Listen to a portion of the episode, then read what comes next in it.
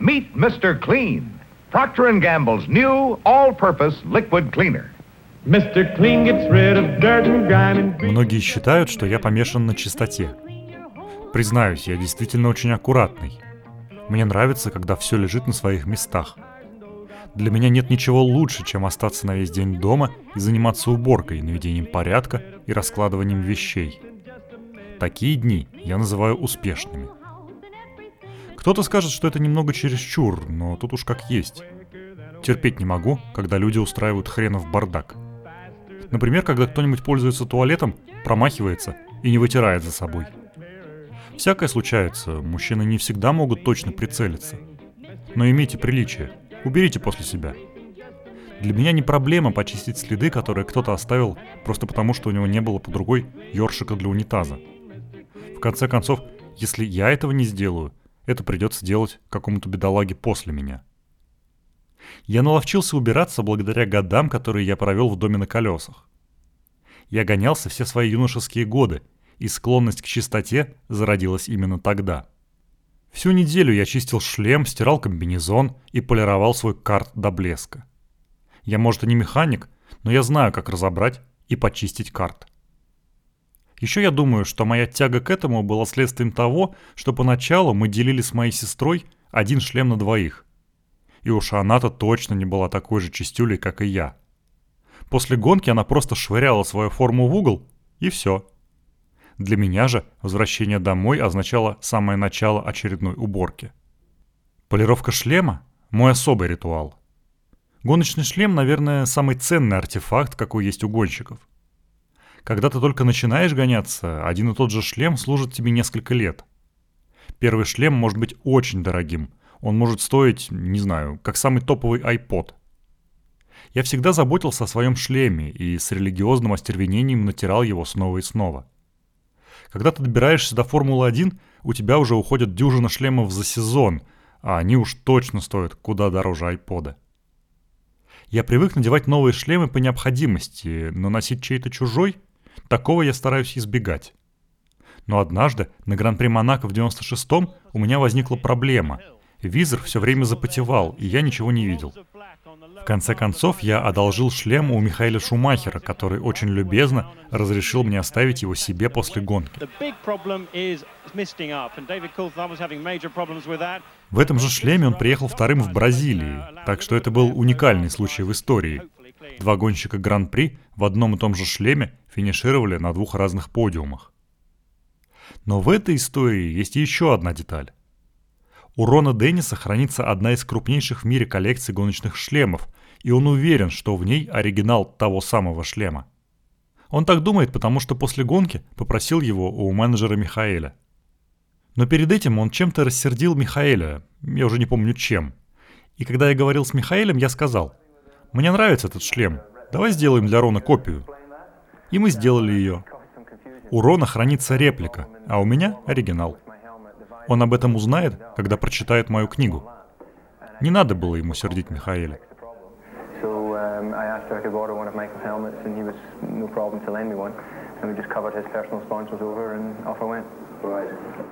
Дэвид Кулхарт.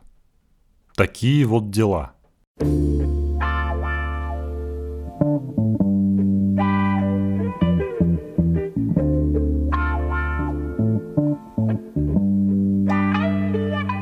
Это Маста Кинг.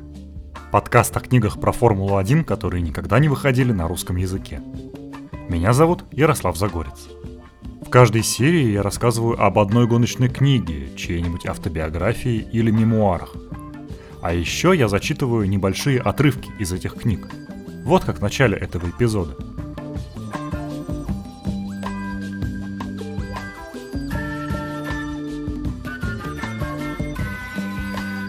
Многие из нас до сих пор воспринимают Дэвида Кулхарда как родного, гонщика, чья карьера прошла у нас на глазах. И неважно, с какого момента вы начали следить за его выступлениями – в Уильямс, в Макларен или в Red Bull.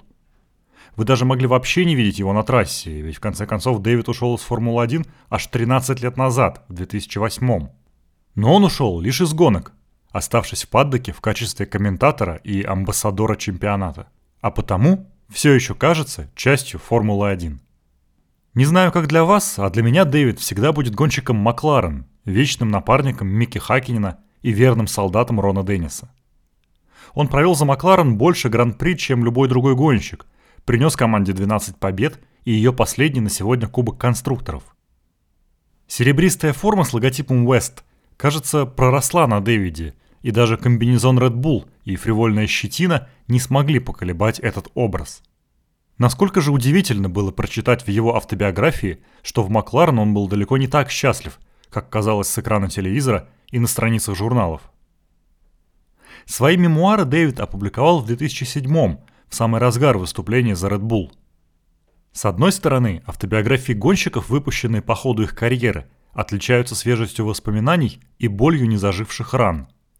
С другой, о многом они предпочитают умолчать, поскольку остаются скованы узами корпоративной этики, в глобальном смысле, безотносительно их текущей команды. И пусть многих интересных событий из карьеры Дэвида в книге нет, зато есть другие удивительные признания, о которых мы сегодня и поговорим. Если вы решите купить его автобиографию, вышедшую под названием «Такие вот дела», она будет вам стоить примерно 10 долларов. Это из тех книг, что можно взять с собой на пляж. Крупные буквы, сравнительно простой язык, незамысловатый юморок. Писал ее, конечно, не сам Дэвид. В предисловии он честно благодарит своего гострайтера, Мартина Рооча. Мартин – профессиональный писатель, который приложил руку к созданию нескольких книг про автомобили и гонки – он очень постарался сделать так, чтобы со страниц с нами как будто говорил сам Дэвид, но, кажется, немного в этом перестарался. Стилистически книга выглядит немного неуклюже, как будто Кулхарт изо всех сил пытается понравиться читателю. Этот странный стиль – одна из причин, почему книга получила смешанные отзывы. Из других недостатков, которые в ней отмечают чаще всего, это то, что она местами скучная, упускает некоторые важные вехи в карьере Дэвида и иногда противоречит сама себе – Коллективную рецензию на нее можно свести к одной фразе. Не блестящая, но и не ужасная книга, которая наверняка понравится настоящему фанату Формулы-1. В книге собрано довольно много подробностей о жизни Дэвида, которые мы можем узнать только из нее. Она забавная, и, наверное, главная мысль, которая остается после ее прочтения, звучит так. Какой же он странный человек. Не знаю, правда ли Дэвид такой в жизни, или это дело рук его соавтора, но чего только стоят одни рассуждения Кулхарда про ёршики для унитаза в общественных туалетах.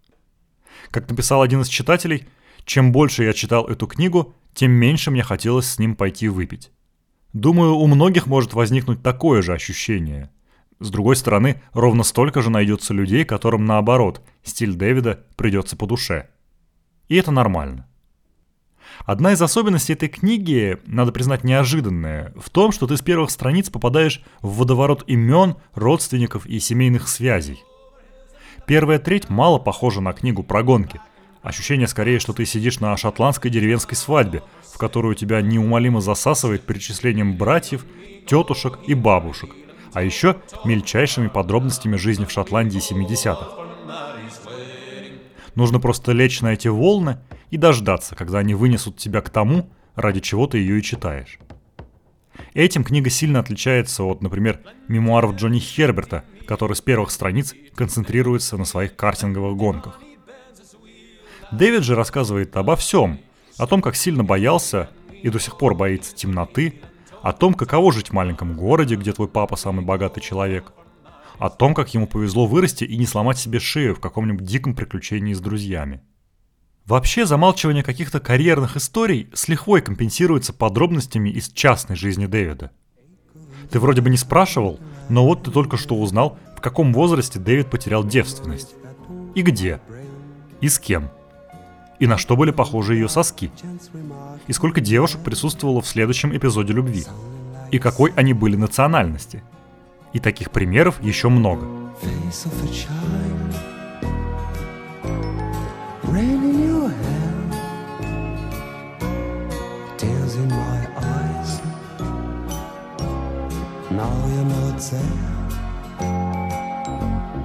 Nothing's the same. Is real. I never guessed how lost I'd feel. Да, я понимаю, что вы теперь тоже думаете о сосках той девушки. Так вот, они были похожи на гайки от колеса грузовика Скания. Да, я знаю, что вы меня тоже об этом не спрашивали. Кстати, если у вас на полке стоит старый российский журнал «Формула», вы наверняка помните статью из одного из номеров за 99 год, в котором рассказывается о поездке Дэвида Кулхарда в Звездный городок. Так вот, с воспоминаний о той поездке Дэвид решил начать свою книгу в рамках предисловия. О своем детстве Кулхард пишет, как я уже сказал, весьма подробно, но вот что интересно. Гонки юного Дэвида поначалу занимали не очень сильно. Главным гоночным фанатом в семье был его отец, который и сам в молодости выступал в соревнованиях, но затем был вынужден спасать фамильный бизнес – компанию, занимающуюся грузоперевозками. Она, кстати, существует до сих пор. Если погуглите название Хейтон Кулхард, можете посмотреть на их красивые красные грузовики – Папа Дэвида всегда поощрял занятия сына картингом, но сам мальчик поначалу видел в гонках лишь законный способ увильнуть от воскресных походов в церковь. Потом, правда, Дэвид втянулся и начал выигрывать все, что только можно, и в Шотландии, и в соседней Англии. Кулхард очень старается донести до читателя, что хотя его папа и был одним из крупнейших работодателей в регионе, семья не купалась в роскоши, а сам Дэвид никогда не получал карманных денег больше, чем его друзья – но тут в тексте предательски появляется описание бассейна в их доме, и вся картина как-то неожиданно резко меняется.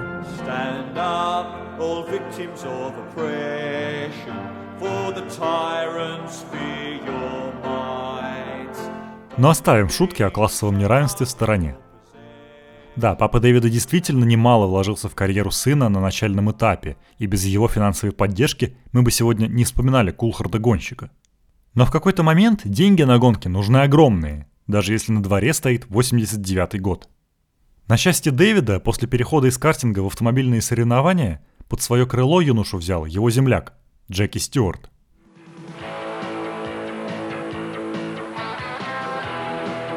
Представьте, вы честолюбивый 18-летний гонщик, и в гараже вашего папы звонит телефон. На другом конце бывший чемпион и живая легенда Джеки Стюарт. Вот это же самое случилось со мной в самом конце сезона в Формуле Форд. Поначалу я даже решил, что это один из друзей решил меня разыграть. Я уже мельком видел Джеки и его сына Пола на паре гонок Формулы Форд, которые иногда выступали гонками поддержки более взрослого чемпионата Формулы 3. Джеки решил создать трехуровневую гоночную команду в Милтон-Кинс, которая выступала бы в Формуле Vauxhall Lotus, Формуле 3 и Формуле 3000. Он организовал Paul Stewart Racing, сокращенно ПСР, и окрестил ее «Лестницей талантов». Джеки знал, что я шотландец, и видел мои результаты в Формуле Ford, поэтому и позвонил. Для него это было проще простого, а для меня – гигантским шоком. ПСР была основана лишь недавно, в 88-м, а в 89-м Пол перешел в Формулу-3. На 90-й год мне предложили контракт, который затем подразумевал выступление в каждом из этих чемпионатов – я оказался на лестнице талантов Джеки и гонялся за его команду на всех уровнях. Первый сезон был для меня бесплатным, то есть мне не нужно было искать бюджет, все оплачивала ПСР. А еще с приходом в команду я круто изменил свою жизнь, переехав из родного Твинхольма в Милтон Кинс. Помню, когда я переезжал, загрузив пожитки в мамину БМВ, я спросил отца, на каком перекрестке будет съезд на шоссе до Милтон Кинса. Он ответил – какой еще перекресток, дурачина? Вот тебе карта, давай, езжай. Спустя несколько часов и всего пару неправильных поворотов я, наконец, очутился в Милтон-Кинсе. И больше не возвращался. Британский чемпионат дополняли европейские гонки формулы Opel Lotus. Мы были в Бельгии, и именно там, в СПА, случился самый примечательный инцидент года. Я попал в аварию и сломал ногу, после чего пропустил несколько гонок – это был единственный случай, когда я не гонялся из-за травмы. А еще это похоронило мои шансы выиграть чемпионат 90-го года. О том дне в СПА у меня сохранилось одно забавное воспоминание. Моя мама, уверен, что она была такая не одна, часто говорила, что я всегда должен надевать чистое нижнее белье перед гонкой, на случай, если произойдет авария. В тот самый день в СПА я действительно попал в аварию, но на мне были самые потрепанные трусы в истории человечества. Почему? Потому что это были мои счастливые трусы. Да, городская легенда говорит правду. У гонщиков есть счастливые трусы, перчатки и все такое. Не у всех и не всегда это трусы, но наша жизнь полна ритуалов. И на раннем этапе моей карьеры ритуал включал в себя счастливые трусы. Мне их подарила тетя Элани, когда я гонялся в картинге. Очень удобные. Я надел их на пару гонок и обе выиграл. Но я и стал носить их постоянно. Правда, конечно же, стирая между гонками. Спустя пару лет в картинге они поизносились, были насквозь дырявые и выглядели совершенно отвратительно. Но я все время выигрывал, поэтому все время их носил. После аварии меня привезли в медцентр, где на глазах у Джеки Стюарта и моих родителей врачи начали разрезать комбинезон. Я лежал со сломанной ногой и все еще под впечатлением от аварии и думал, черт, сейчас мои счастливые трусы явятся всему миру. Они срезали комбинезон, и теперь я лежал во всей красе – на трусах дыр было больше, чем ткани. Мои яйца торчали в одной из них, а член вываливался из другой. Жалкое зрелище. Мама была в ужасе. About that time, two young and lovely girls just happened by. One says to the other with a twinkle in her eye, See yon sleeping Scotsman, so strong and handsome built. I wonder if it's true what they don't wear beneath the kilt. После того случая я отправил эти трусы на пенсию. Нет, они не в моем музее в Твинхольме. Если честно, я годами возил их на каждую гонку. У меня есть небольшая сумочка, в которой лежит несколько талисманов. Я не то чтобы очень суеверный, но я возил в ней святого Христофора моей прабабушки, несколько золотых монеток и те самые счастливые трусы. Даже когда я выступал за Макларен, известную своим образом больничной чистоты, они все еще были со мной – но однажды сотрудник Макларен чистил мои вещи, увидел эти трусы, им было уже лет 10, и выкинул их. Не помню, победил ли я в тот день или нет, но сумка точно стала пахнуть лучше. Сегодня у меня примерно 40 штук австралийских трусов, очень удобных. Обычно я ношу боксеры, но на гонке надеваю трусы-плавки. Приезжая в Мельбурн, я закупаюсь новыми парами. Всегда только серого цвета.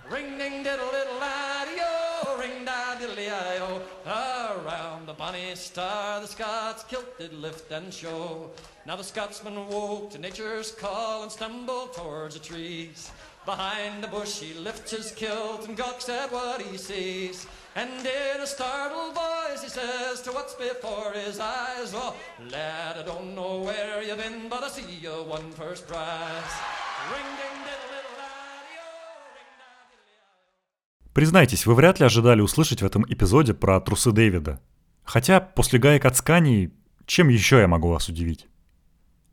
Но вот другая интересная деталь личного плана, о которой пишет Дэвид. Расскажу о ней и перейдем уже к гонкам. Будучи тинейджером, Кулхарт всерьез занялся своей физической формой, а именно весом. Он очень быстро начал расти, чтобы оставаться на одном уровне веса со своими более низкими соперниками, стал ограничивать себя в еде. Он перестал есть сладости и фастфуд – а затем и вовсе начал вызывать у себя рвоту после еды, доигравшись до булимии. К счастью, через пару лет Дэвид с этим завязал, но умение с легкостью расставаться со съеденным он сохранил и по сей день. В 89-м Кулхард первым в истории завоевал звание «Молодой гонщик» по версии журнала «Аутоспорт». К нему прилагалась награда – тесты Макларен МП-4-5, на которые весь сезон ездили Ален Прост и Айртон Сенна. Дэвиду было всего 18, но он описывает тот день удивительно коротко и сухо.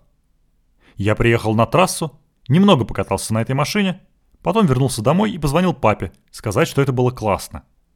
Я просто сделал то, что было нужно, а потом поехал домой. Было здорово управлять ею, ничего не скажешь.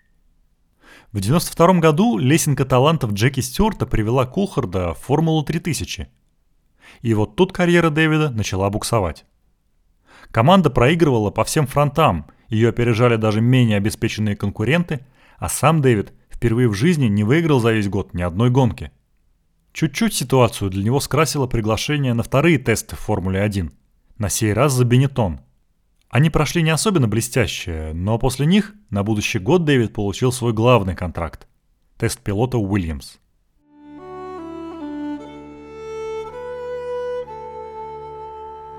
Еще в годы выступлений за Paul Stewart Racing я подружился с одним гордым шотландцем по имени Иэн Каннингем, который потом сыграет важную роль в моей карьере. Отец Иэна сидит в совете директоров виски Ballantine's. Это очень старый шотландский клан. Иэн – единственный ребенок в семье и всю жизнь увлекался гонками. Фрэнк Уильямс учился в школе в шотландском городе Дамфрис, и Иэн до прихода в ПСР работал на Фрэнка. Затем он вернулся в Williams и, как потом я узнал, частенько говорил Фрэнку, какой я классный гонщик и что за мной стоит последить. Иэн обожает классическую музыку, как и Фрэнк, так что они стали большими друзьями и много времени проводили вместе. Поэтому советы Иэна насчет моего будущего потенциала воспринимались со всей серьезностью.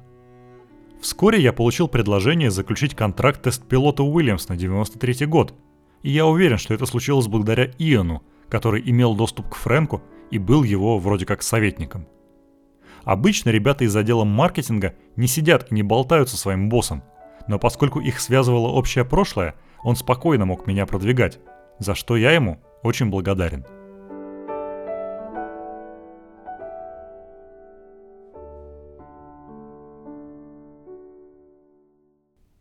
Дэвид пишет, что ему нравилась работа тест-пилота, да и учился он у самого Алена Просто. Только вот к концу 93-го у него возникли явные проблемы.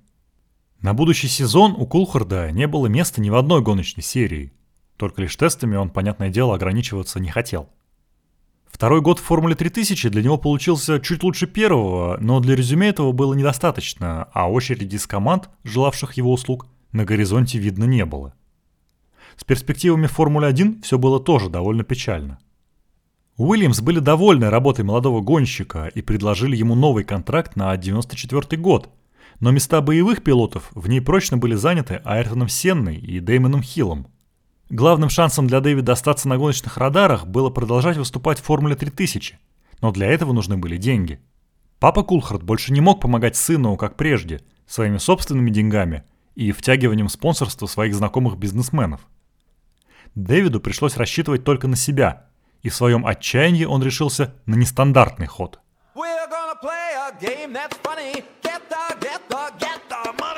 К 93 году становилось все труднее находить огромные деньги, которые были нужны для продолжения выступлений. На этом моменте отец усадил меня рядом и сообщил, что больше не в состоянии финансировать мою карьеру. Он сказал, «Послушай, сынок, я больше не могу находить такие суммы». Я не был расстроен.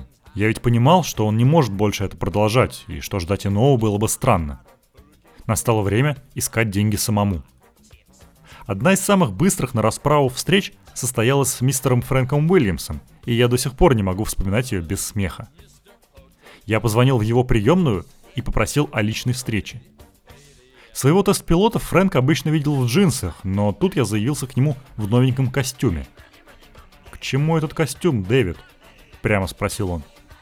Пока я рассказывал ему, какой я амбициозный, трудолюбивый и классный тест-пилот, он сидел не шелохнувшись. Мы немного поговорили про его учебу в Дамфрисе, но мне хотелось четко обозначить свою идею. Я упирал на то, что еще один сезон Формулы 3000 сделает меня лучше как тест-пилота, что принесет пользу его команде, поскольку я буду оставаться в гоночной форме. Он сидел и ждал, пока я закончу свою довольно бессвязную презентацию, а затем очень тихо спросил. «Дэвид, о чем именно ты просишь?» «Я прошу, чтобы вы проспонсировали мое участие в Формуле 3000 в будущем году», — выдохнул я.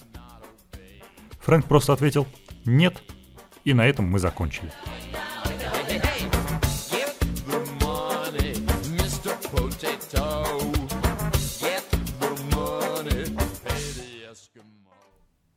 Кое-как Дэвиду удалось наскрести на первую гонку в Формуле 3000, но она же стала для него и последней.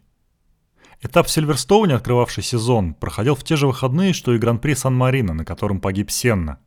В момент вылета Айртона в повороте Тамбурелла Дэвид был в паддоке Формулы 3000, и все, о чем он подумал, глядя на экран, черт, выглядит очень плохо.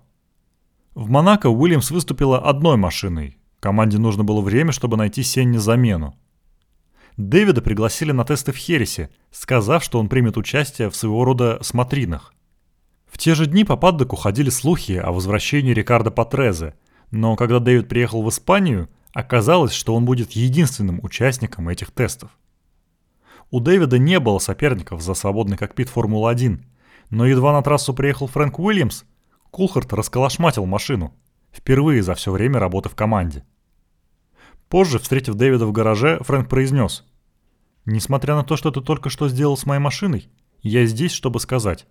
Ты выступишь в гонке в Испании на следующей неделе. Это решено». Williams test driver David Coulthard gets his chance in the second Williams seat. Frank Williams holds a press conference in Spain to explain the reasons for his choice.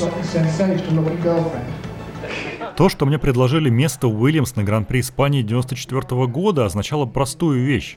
Не нужно больше было искать деньги на следующий этап Формулы 3000. Если честно, я не думаю, что мы смогли бы наскрести на следующие гонки. И 94-й, наверное, я провел бы, тестируя какие-нибудь машины. Может быть, что-то подвернулось бы в туринге, а может быть, я подался бы в спорткары. Если бы Фрэнк Уильямс не рискнул взять меня, я бы, наверное, никогда в жизни не выступил в гонке за рулем Формулы-1. Was mighty this morning. He looked confident and he looked quick, and he was quick. He did a superb job, and remember that Меня часто спрашивают, насколько это было круто стоять на старте моей первой гонки Формулы-1. Нормальный вопрос, только вот ответ на него будет сдержанным. Я об этом не думал. Это была просто очередная гонка. Думаю, именно поэтому зрители и журналисты часто замечают, какими спокойными и собранными выглядят новички в их первый сезон. Но мы не умеем по-другому. Для нас это норма. Если ты на взводе от своей первой гонки, ты будешь на взводе всю карьеру. А в Формуле-1 это не лучшее решение. Теперь уже меньше, но еще меня поначалу все время спрашивали, каково мне было от того, что моя карьера в Формуле-1 взлетела из-за того, что другой человек умер. Я всегда повторял одну и ту же вещь. Я никогда не хотел этого за счет чьей-либо смерти, это не обсуждается. Но такова суровая реальность жизни и того дела, которым я занимаюсь. Гонщики приходят и уходят. Обычно они просто меняют команды, но иногда погибают или получают травмы. Для меня это была возможность, и вместо того, чтобы рефлексировать о потере великого чемпиона, мне надо было сфокусироваться на своей работе. Но несмотря на то, что над моим именем на машине был нарисован Андреевский крест, мне сообщили, что на седьмой гонке во Франции я выступать не буду. Вместо меня это сделает Найджел Мэнсел. And for a one-off appearance in France, this man is back at Williams Renault. Он хорошо выступил в квалификации, но в гонке сошел, и мои сомнения насчет будущего в команде немного уменьшились. Но призрак Мэнсела все еще сидел у меня на плече. Да, за мной были закреплены следующие шесть гонок, но ясности с тем, кто будет выступать за команду в 95-м, не было. Через несколько месяцев я мог снова откатиться в тест-пилоты. Мне часто задавали вопрос, не страшила ли меня борьба за место с такой знаменитостью, как Найджел Мэнсел.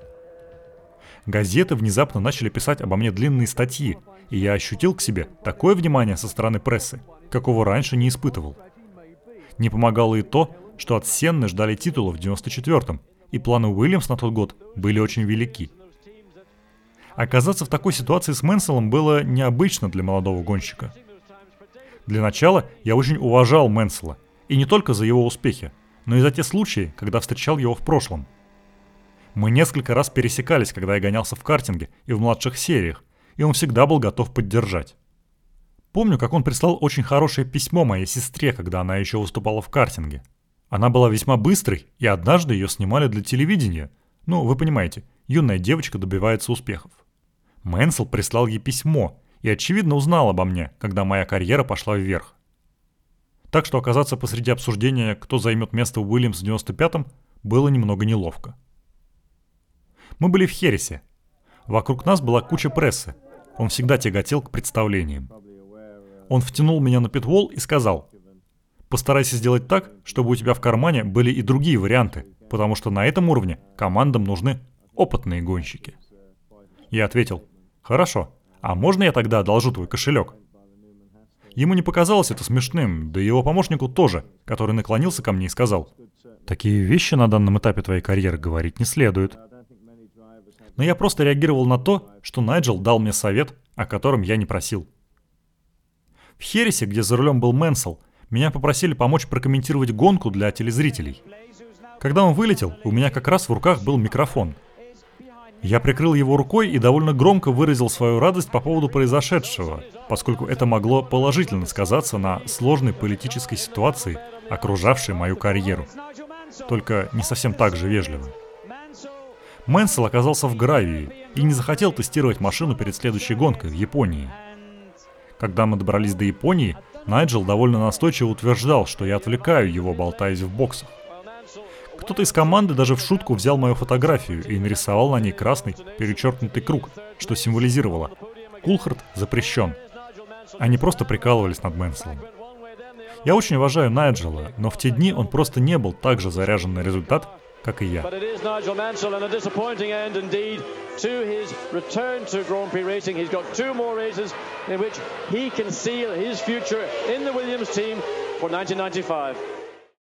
С новым лидером команды, Дэймоном Хиллом, отношения у новичка тоже особо не клеились. Для Хилла любой быстрый напарник был триггером. Его нервы с момента гибели Сенны были оголены, и он мог сорваться из-за любой мелочи. В СПА Дэвид впервые лидировал в гонке Формулы-1, но за день до этого, после квалификации, они с Дэймоном умудрились поссориться. Если помните, Пол в Гран-при Бельгии 94 года занял не Шумахер и не Хилл, а Рубинс Баррикелло на Джордан. Кулхард много лет гонялся против Рубинса в младших формулах и отлично знал его как соперника. На брифинге команды Дэвид попытался дать Деймону совет быть аккуратным с Баррикелло на старте. Но тот грубо его оборвал, посчитав немыслимым, что его учит какой-то новичок. Дэвид попытался объяснить, что он не собирается его учить, но Деймон на глазах у изумленных инженеров произнес «Скажешь эту хуйню еще раз, и мы с тобой пойдем-выйдем». Судя по книге, Дэвид не держит никакого зла на Хилла, а наоборот, сочувствует ему. У Дэймона на плечах, помимо собственных психологических проблем, сидела вся Великобритания, а вместе с ней британская пресса. Он не был готов к такому вниманию, да и не хотел его. Дэвид же был совершенно в иной ситуации. «Это время, — пишет он, — запомнилось мне простым и чистым. Я был пареньком, который просто делал свою работу, а потом шел домой. Я просто управлял машиной и не думал ни о какой политике в команде. Я о ней даже не знал». Интересно, что в своей книге Дэвид тщательно фиксирует свою зарплату Уильямс, а заодно раскрывает, сколько получал его напарник. В первый год, 93-й, Кулхарду не платили за работу тест-пилота ничего. В 94-м его зарплата составила 20 тысяч фунтов за год, а затем к этим деньгам прибавилось по 5 тысяч фунтов за каждую проведенную гонку. Весь год Дэвид получал, по сути, двойной оклад. В это же самое время Дэймону Хиллу платили 500 тысяч фунтов за сезон. И вот что интересно. Когда Дэвид подписал контракт с Уильямс на 95-й, его зарплата тоже составила полмиллиона фунтов. Видимо, в то время в команде Фрэнка Уильямса это была минимальная ставка. О своем будущем в Формуле-1 Дэвид задумался еще в 94-м. Сам он пытался выбить из руководства трехлетний контракт с 95 по конец 97-го, но Фрэнк в последний момент согласился лишь на один сезон. В это же самое время, в конце 94-го, уязвленного Кулхарда начал обхаживать Рон Деннис и уговорил юного гонщика подписать с ним соглашение о намерениях выступать за Макларен, начиная с 96 -го года. Фрэнку это сильно не понравилось. Он хоть пока и не планировал свой состав так далеко, отпускать перспективного гонщика за просто так не хотел. Дело дошло до суда в Женеве, во время которого Дэвид, гонщик Уильямс, сидел вместе с представителем конкурентов, Макларен, и защищал свою позицию от собственной команды. Конфликт удалось уладить, и Макларен получил Кулхарда на 96 год. А Кулхард получил хорошую зарплату, корпоративный Мерседес и списание своих старых гоночных долгов в 300 тысяч фунтов, которые Рон Деннис великодушно согласился оплатить вместо него. Coulthard joins Hakkinen at McLaren, the new MP411 powered by Mercedes as before. В январе 96-го я отправился в Уокинг, в их штаб-квартиру, где начались наши отношения длиной в 9 лет. После всего, что происходило у Уильямс, мне было очень приятно, что ко мне отнеслись с большим уважением. У нас определенно был медовый месяц. Мне подарили красивый Мерседес, все было здорово. Он продлился примерно до 97 -го года. К сожалению, мои изначальные результаты страдали из-за технических неполадок с газом, с гидравликой, с двигателями. Все 16 гонок в 96-м ничем не выделялись ни для меня, ни для моего напарника Микки Хакинина – После 49 очков за Уильямс в 95-м я скатился до 18. С третьего места в чемпионате позади лишь Хилла и Шумахера я опустился на седьмое. Я ни разу не был на первом ряду, а Макларен занял лишь скромное четвертое место в Кубке конструкторов. Я всего два раза поднимался на подиум, по сравнению с восемью годом ранее. Вспоминая тот довольно мрачный первый сезон с Макларен, можно заметить все признаки, которые тревожили меня с самого начала. В последней гонке 95-го в Аделаиде я лидировал. В первой гонке 96-го в Мельбурне я стартовал 13-м, а затем сошел. И тут до меня внезапно дошло. Я сменил команду из-за денег. И во многом, в краткосрочном смысле, это была ошибка. Вся дальнейшая карьера Дэвида в Макларен прошла в тени Микки Хакинина, любимого гонщика Рона Денниса. Дэвида дважды просили подвинуться, чтобы пропустить Мику к победе. В последней гонке 97 -го года в Испании и в первом же Гран-при 98 в Австралии. Кулхарт немало внимания уделяет тому, как он чувствовал себя в команде, которая явно отдавала предпочтение не ему. А заодно отмечает, что его собственные результаты иногда страдали из-за того, что он старательно выискивал признаки, предвзятого к себе отношения. Первые признаки фаворитизма в отношении Мики проявились в моей первой же гонке за Макларом в Мельбурне в 96-м. Я обсуждал всякое разное со своим гоночным инженером, а Мика болтал со своим. Открылась дверь, и вошел Рон. Я встал, чтобы пожать ему руку, но он меня просто проигнорировал. Вместо этого он уселся рядом с Микой и спросил. «Ну что, парни, какой план?» Мы все выслушали план Мики, после чего Рон сказал. «Ага. А они что делают?»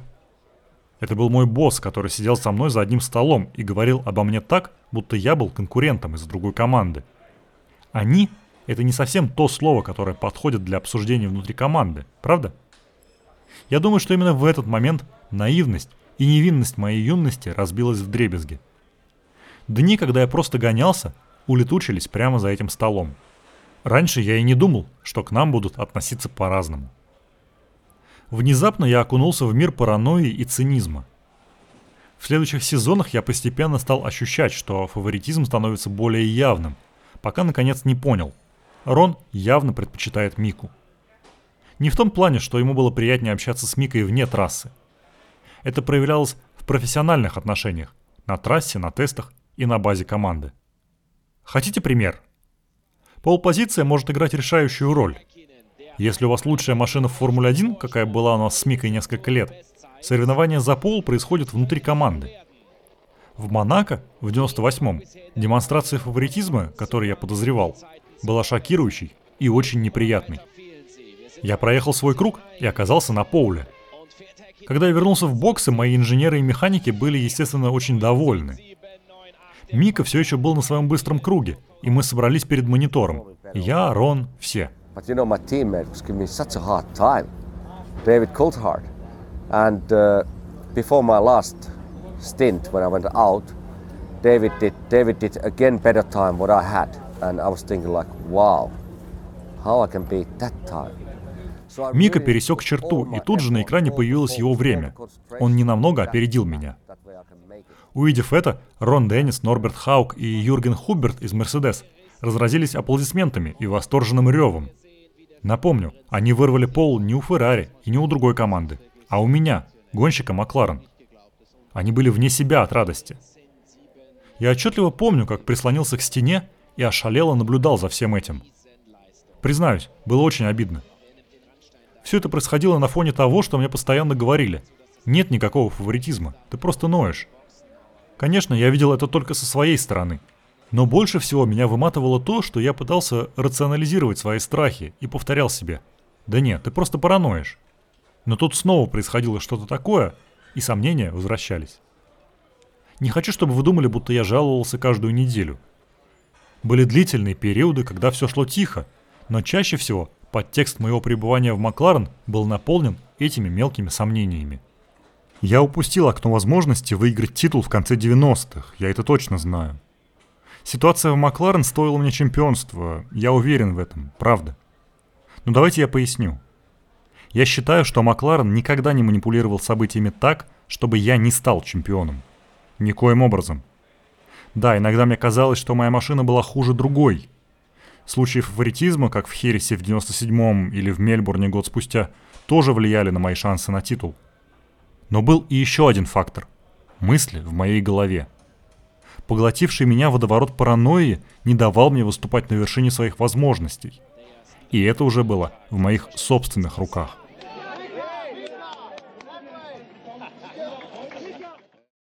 Дэвид замечает, что Рон Деннис мог подолгу вообще с ним не разговаривать, и лишь когда дело дошло до крайней точки, они наконец обсудили то, что беспокоило Кулхарда. По версии Дэвида, Рон признал, что его с Микой связывали особые отношения после аварии 95 -го года, из-за которой Хакинин оказался в коме. Признал и добавил. Так уж сложилось. Тут ничего не попишешь. Был ли между ними такой разговор и что именно признал Рон, мы вряд ли узнаем достоверно. Но вот в чем я не сомневаюсь, что в Формуле-1 Кулхард чувствовал себя порой очень одиноко. Почти всю карьеру его дела вело специальное спортивное агентство, для которого он был одним из многих клиентов. Но в начале 2000-х он нанял вести свои дела в Формуле-1 Мартина Брандла, который после ухода из гонок занялся не только журналистикой, но и гоночным менеджментом. В лице Мартина Дэвид нашел не только делового партнера, но и мудрого советника, который знал мир Формулы-1 наизнанку. И именно Мартин помог Дэвиду выбрать новую команду, когда Макларен решил заменить его Хуаном Пабло Монтойей. I was sitting in front of Dietrich Mateschitz in his office in Salzburg, about to sign for his new Formula One team. Когда мои дни в Макларен подошли к концу, поначалу никаких очевидных вариантов у меня не было.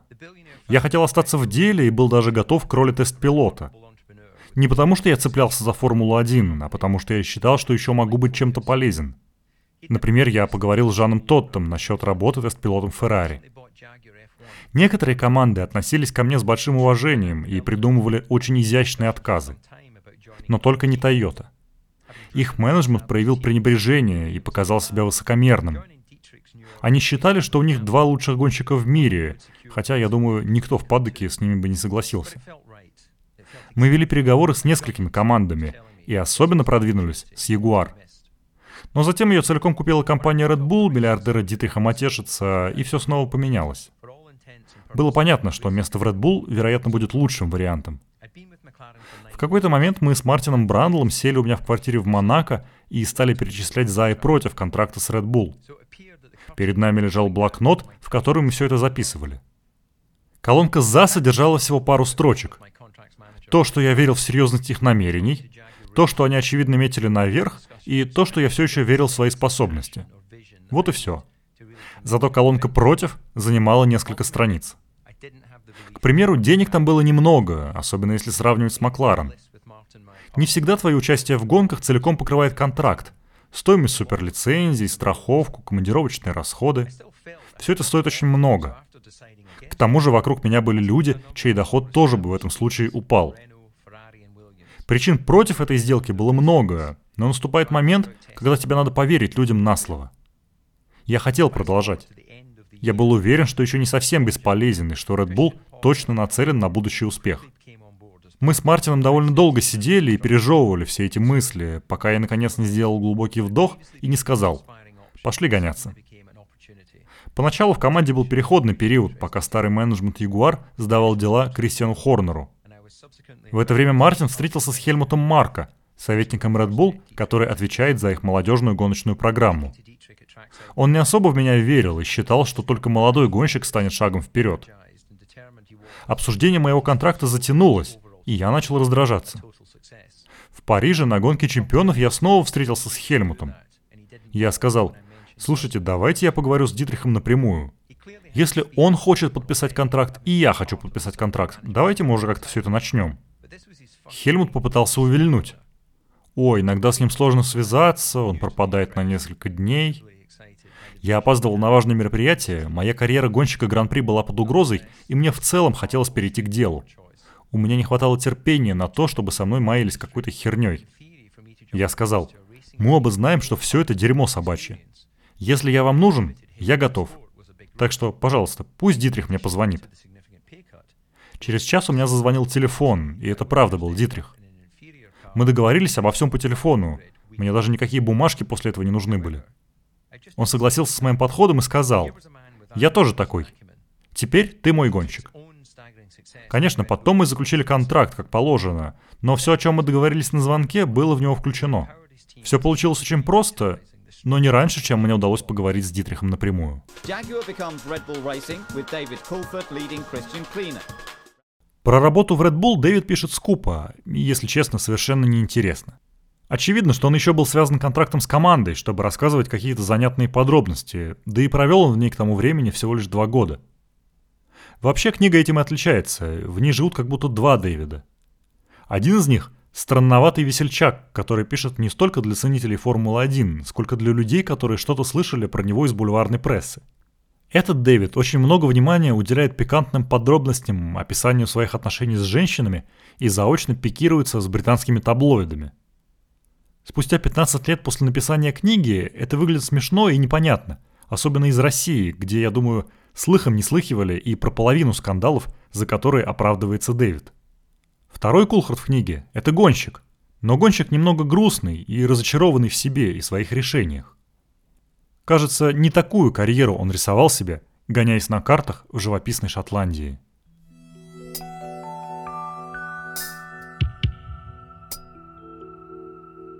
В 2005-м многие говорили, что в Red Bull я выглядел более счастливым, чем был до этого. Да, я и правда был доволен, но более счастливым? Нет, не сказал бы. Я был счастлив в Макларен. Не во всем, конечно, как я уже рассказывал. Но я был гонщиком Гран-при в великой команде, за рулем побеждающей машины. Сегодня я все еще гонщик Гран-при в хорошей команде, только вот машина наша не побеждает. По крайней мере, пока. Смешно, на какие вещи люди обращают внимание – Мое лицо больше не выбрито нагладко, я частенько выступаю по телевизору и гоняюсь с щетиной. В Макларен о таком и подумать было нельзя. Можно было и не мечтать, ты просто обязан был каждый день бриться. Теперь в Red Bull я даже не думаю об этом, так проще. В этом плане, да, обстановка в команде позволяет мне быть более расслабленным. А некоторые вещи, наоборот, менее структурированы, и к этому тоже нужно привыкнуть. Макларен подходил образу жизни, который я вел, организованному и дисциплинированному. Мартина Брандла всегда озадачивали эти разговоры про то, что я стал более расслаблен.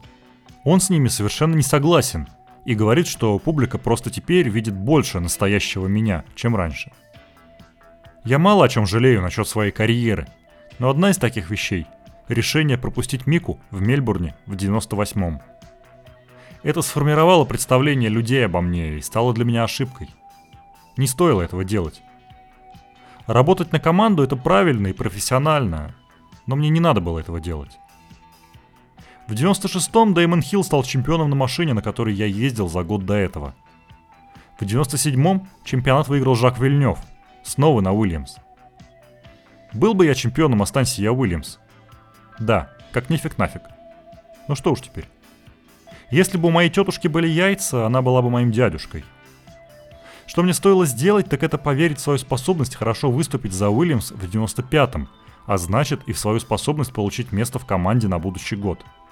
Да, я понимаю, почему долгосрочный и весьма прибыльный контракт с Макларен выглядел для меня очень заманчивым предложением, особенно на фоне однолетнего контракта с Уильямс. Я был молодым амбициозным гонщиком, да еще с долгами. Но если бы я остался Уильямс, я бы стал чемпионом мира.